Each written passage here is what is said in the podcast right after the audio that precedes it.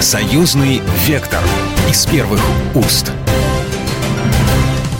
Здравствуйте, вы слушаете программу «Союзный вектор». Я Екатерина Шевцова. Наша программа выходит в праздничные дни, когда мы отмечаем День защитника Отечества. И поэтому сегодняшнюю программу хотелось посвятить именно защитнику Отечеству, герою Великой Отечественной войны. Но давайте все сначала. В израильском мемориальном комплексе истории Холокоста «Яд Вашем» есть сад праведников мира. В нем увековечены имена людей, которые спасали евреев. Там есть имя русского парня Николая Киселева. В 2005 году он был признан праведником народов мира. Долгиновское гетто. Находилось оно в деревне Долгиново Вилейского района Минской области. Это страшное место насильственного переселения евреев гитлеровскими нацистами. Это был временный пункт дислокации. Никто из фашистов не собирался держать там евреев до конца войны. Просто газовые камеры и крематории в концлагерях не справлялись с нагрузкой, хотя и работали на полную мощность. Невозможно было одномоментно уничтожить несколько миллионов человек, поэтому им разрешили временно пожить в гетто до тех пор, пока до них не дойдет очередь. Люди пытались спастись самостоятельно, им помогали. Белорусские крестьяне укрывали евреев у себя, передавали подпольщикам. В 1942 году Долгиновское гетто было ликвидировано окончательно, но большая группа людей спаслась заранее. Они разбежались по соседним деревням и пролескам. Командиром партизанского отряда было принято решение отправить всех спасенных граждан за линию фронта. Эту группу советских евреев должны были сопровождать молодой политрук Николай Киселев, командир походного отряда, и Николай Ругов, комиссар походного отряда, и несколько бойцов из партизанского отряда. Задача была такая. Необходимо было скрытно пройти по оккупированной гитлеровцами территории полторы тысячи километров и выйти к линии фронта. Только так можно было спасти людей. У партизан не было тогда возможности прятать людей в лесах, и поэтому нужно было уходить. Эту историю приходилось собирать по крупицам, потому что она была известна лишь участникам той специальной операции. Официально об этом подвиге в Советском Союзе почти не упоминалось, о нем, ну, можно сказать, просто забыли. Так почему же про эту историю было так мало известно? Этот вопрос я адресую нашему эксперту. У нас на связи Юрий Борисенок, доцент кафедры южных и западных славян исторического факультета МГУ имени Ломоносова. Юрий Аркадьевич, здравствуйте. Здравствуйте. Скажите, пожалуйста, Юрий Аркадьевич, почему про него так мало мы знаем? Ведь вот я в советское время училась в школе, да, я про него, к сожалению, к своему стыду не знала ничего. Ну, э, и это неудивительно, потому что в советское время о Николае Яковлевиче Киселеве, ну, можно было, наверное, узнать только из каких-то специфических источников. Человек, э, который родился в 1913 году, он э, довольно рано умер в 1974 Память о нем была, что называется, воскрешена, когда в нулевых годах в Национальном архиве Республики Беларусь были найдены документы штабов партизанского движения, в частности, документы о том, как в январе 43 -го года Киселева и э, людей, которые вместе с ним занимались этой э, замечательной операцией по эвакуации э, евреев из э, Долгинова и других близлежащих местечек. Их наградили небольшой денежной премией, и э, живы оказались еще те люди, которые вместе с Киселевым выходили, э, прошли сотни километров по лесам белорусским, потому что Долгиново – это Вилейский район, это окрестности, в общем-то, Минска, но это западная Беларусь, то есть эти территории до 1939 года были в составе Польши. И э, местному еврейскому населению угрожала неминуемая гибель, и партизаны принимают решение провести этот впечатляющий рейд. Это стало возможным, потому что с начала 1942 года действовали так называемые Сурожские ворота, примерно 40 километров на линии фронта, где можно было перейти на советскую сторону. И вот Николай Яковлевич Киселев, у него биография очень интересная, потому что накануне войны в 1941 году он окончил очень престижный по тем временам Институт внешней торговли в Москве с началом Великой Отечественной войны. Ушел добровольцем, оказался в окружении под Вязьмой. Потом он бежал из плена и вышел к партизанам в окрестностях местечка Илья, тоже в Вилейском районе он воевал в отряде э, «Мститель», которым руководил знаменитый партизанский командир Василий Воронянский, он же дядя Вася. И вот летом 42 года ему примерно 280 человек пятью сопровождавшими дается задание выйти на советскую сторону через линию фронта. И ну, по пути э, очень большие сложности были, то есть э, все-таки контролировали эту территорию, и э, примерно 50 человек по дороге было утрачено, что с ними произошло, достаточно сложно сказать, но э, примерно 218 человек э, Николай Яковлевич Киселев э, вывел к своим, причем пытался спасти всех, кого можно, потому что э, до сих пор жива в Соединенных Штатах Э, маленькая в тот момент трехлетняя девочка Берта Креймер, которая постоянно плакала, но неудивительно, что в таких условиях ребенку очень тяжело было перенести эти лишения. Ну и в конце концов Николай Киселев взял девочку на руки, хотя родители уже вроде бы согласились, что девчонку нужно утопить, чтобы она не выдала расположение всей этой э, группы людей, которые выходили к своим. Юрий Аркадьевич, а сколько тогда на тот момент было лет э, Киселеву? Ему на тот момент было 28 лет, он родился в декабре 1913 года в крестьянской семье в Башкирии. И опыт боевых действий у него был, но вот это э, поручение, оно ведь для него было очень непростым, потому что он, э, когда попадал в плен, он был ранен. И, соответственно, выполнение этого боевого задания командование решило больше Киселева к партизанам не посылать и не посылать на фронт. Он вернулся на работу в ведомство внешней торговли, где и проработал до конца жизни, и умер он в октябре 1974 года.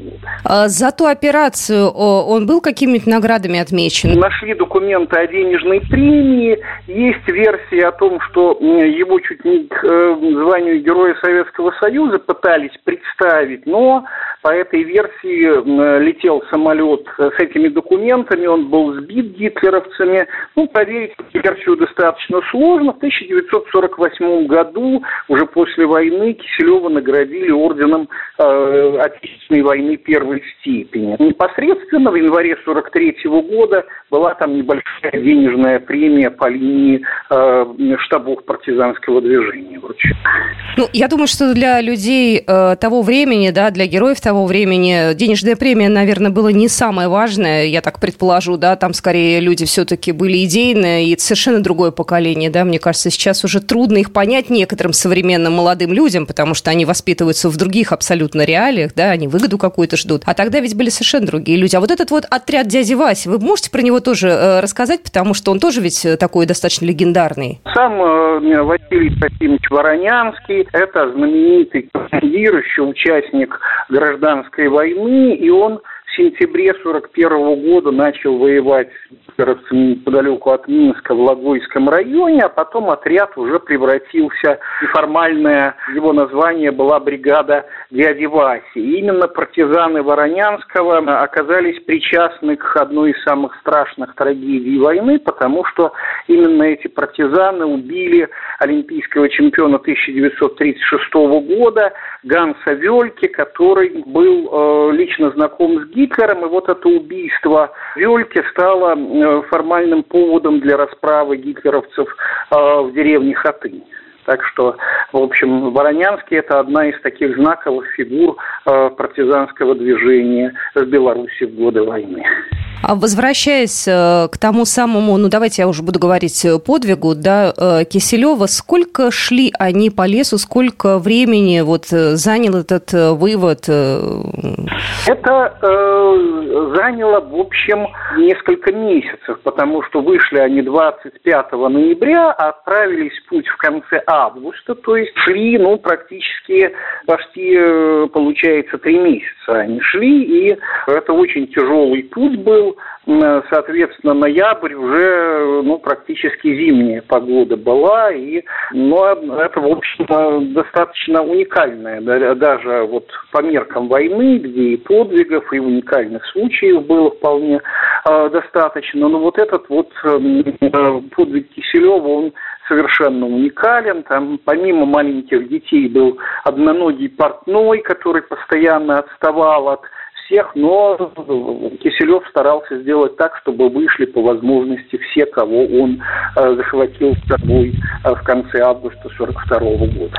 Я знаю, что они наталкивались э, на немецкие засады и были ранены некоторые. Вот двух раненых пришлось в лесу оставить, да, но они выжили. Вот это что за история? Они выжили, да. И, кстати, выжили многие из тех, кто уже пришел. Некоторые из них живы до сих пор как уже известная Белла Кремер. И, в общем, э, самой, главной, самой главной наградой для Николая Яковлевича Киселева была память тех людей, которых он вывел и спас от немцев. А их судьба э, потом остальных людей известна? Они как-то, может быть, на Нюрнбергском процессе против э, гитлеровской Германии свидетельствовали, или они как-то вот остались в тени уже? Начиная с 70-х годов, большинство из них переехали либо в Израиль, либо в Соединенные Штаты Америки. И вот либо они сами, или их потомки живут в этих двух странах. И, в общем, память о Киселеве там сохраняется. Вот когда о нем, э, начиная с конца нулевых годов, начали активно писать и снимать документальные фильмы, и вот сейчас вот снят фильм Сергея Урсулика, э, известного нашего режиссера, э, о э, Киселеве и этой истории. И вот э, память этих людей э, ну, была таким очень большим подспорьем при восстановлении э, памяти о Николае Киселеве. Ну что ж, мы продолжим буквально через пару минут. Это программа «Союзный вектор». Оставайтесь с нами. «Союзный вектор» из первых уст. «Союзный вектор» из первых уст. Мы продолжаем программу «Союзный вектор». Напоминаю, сегодня мы говорим о герое Великой Отечественной войны, о Николае Киселеве. О нем э, начали снимать фильмы. Первый документальный фильм вышел в 2008 году. Назывался он «Список Киселева». Ну, в общем-то, по аналогии со списком Шиндлера было дано такое название. В январе этого года в Музее Победы представили документальный фильм «Никогда больше». Режиссер этого фильма Гульнас Галимулина рассказал о том, э, как она узнала о герое и почему она решила снять этот фильм. Я режиссер из Башкортостана, и, естественно, для меня темы, связанные с э, родиной, близки. Николай Киселев, уроженец Башкортостана, он там родился. И когда в Москве открыли а, небольшой сквер имени Киселева, тогда я узнала впервые об этом человеке и о его подвиге. А, стало интересно, что э, человек из провинции и в центре Москвы его сквер. Ну и о последних премьерах. Э, буквально на днях на экраны кинотеатров России и Беларуси вышел фильм «Праведник». Режиссером картины является Сергей Урсуля, который известен по сериалам «Ликвидация» и «Тихий дон». Это не буквальное повторение тех мест, где э, шел Киселев. Это в том направлении, в котором шел Киселев. Ну, в принципе, это правда, потому что мы использовали белорусские леса. То есть, теоретически, именно здесь это могло происходить. Э, консультантов у нас было очень много в правильных вещах, так сказать, касающихся быта, в правильных вещах, касающихся э, еврейских каких-то вещей, ритуалов и так далее, в правильных вещах, касающихся языка, немецкого, э, польского, белорусского, идиша. Естественно, у нас были военные консультанты, которые научили нас правильно, так сказать, военные сцены располагать, по крайней мере, кто справа, кто слева, а кто как лежит, а кто как сидит. Вот как стрелять и как-то все. Вот, вот поэтому у нас были консультанты. Вот, исторически достоверность там есть во всем. Это вот я вам точно гарантирую, что там абсолютно исторически достоверная картина. Съемки ленты проходили в Беларуси, России и Израиле. Напомню, главные роли сыграли Александр Яценко, Константин Хабенский, Любовь Константинова, Федор Добронравов и многие другие. А над картиной работал российско-белорусский художник-постановщик Алим Матвейчук, один из авторов фильма «Брестская крепость».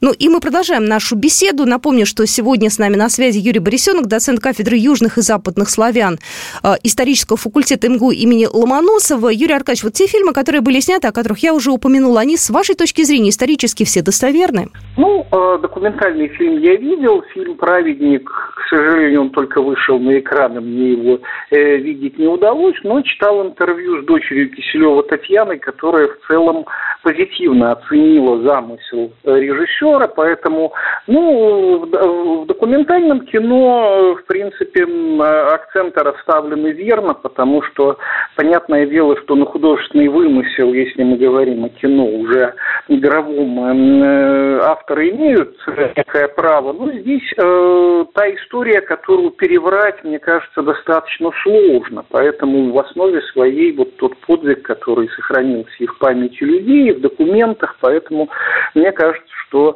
вот и документальное кино, и кино художественное об этом подвиге будет ну, хорошим э, подспорьем для тех, кто хочет узнать э, об этом больше и о том, как, собственно говоря, проходила э, одна из сложнейших э, сторон э, Великой Отечественной войны, то есть жизнь на оккупированных территориях, и в частности жизнь еврейского населения, которое было обречено на уничтожение Гитлера.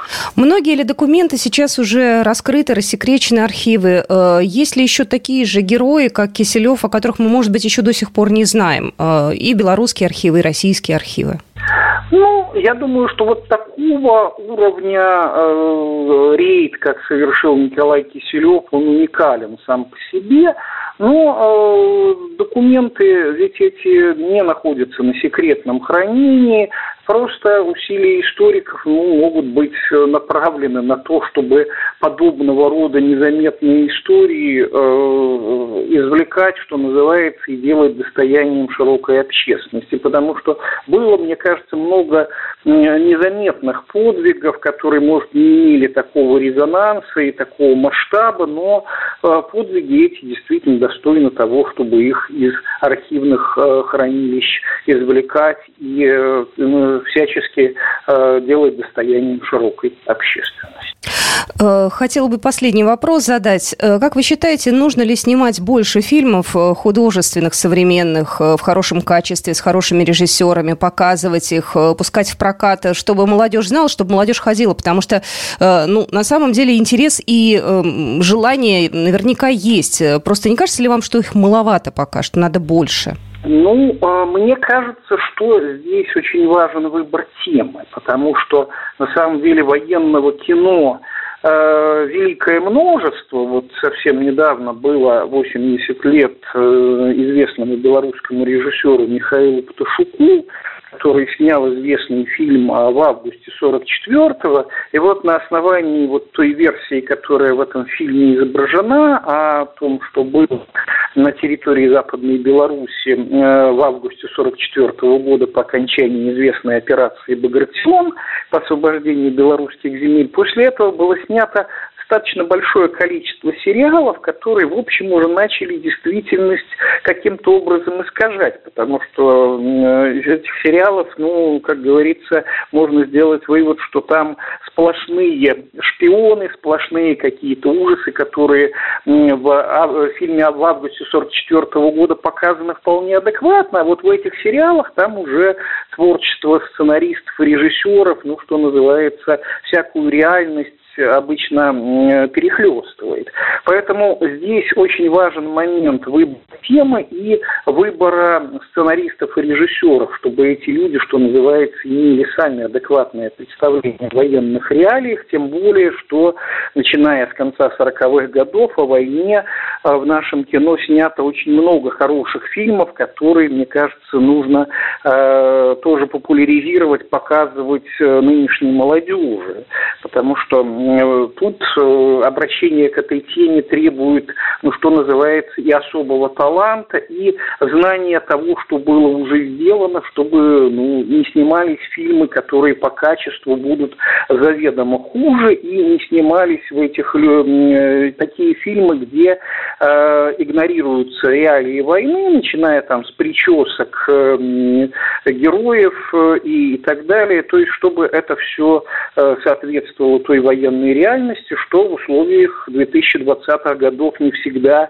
бывает просто. То есть люди, которые видели войну, они уже э, среди нас, ну, в подавляющем меньшинстве этих людей осталось очень мало, им уже под сто лет, как известно. Поэтому в данном случае обращение кинодеятелей к военной теме, тема очень деликатная, когда к этой теме обращаются такие люди, как Сергей Урсуляк, здесь все, конечно, нормально. Но когда на потоке появляются сериалы, которые нужно снять побыстрее, вот здесь, мне кажется, от этого скорее нужно э, по возможности воздерживаться. Ну, конечно, ветераны, они, к сожалению, уходят, их осталось мало, но ведь есть историки, есть люди, с которыми можно проконсультироваться по тем или иным нюансам. И мы же знаем, что зрители все равно разбирают все а, по нюансам. Говорят, вот здесь вот несоответствие, вот здесь вот киноляп. Это вот э, как бы такой естественный ход? Или вам, как историку, тоже неприятно такие вещи видеть? Не, ну, киноляпы есть даже у самых знаменитых режиссеров. Если мы посмотрим знаменитый фильм Станислава Говорухина «Место встречи изменить нельзя», где дело происходит сразу после войны в 1945 году, потом одном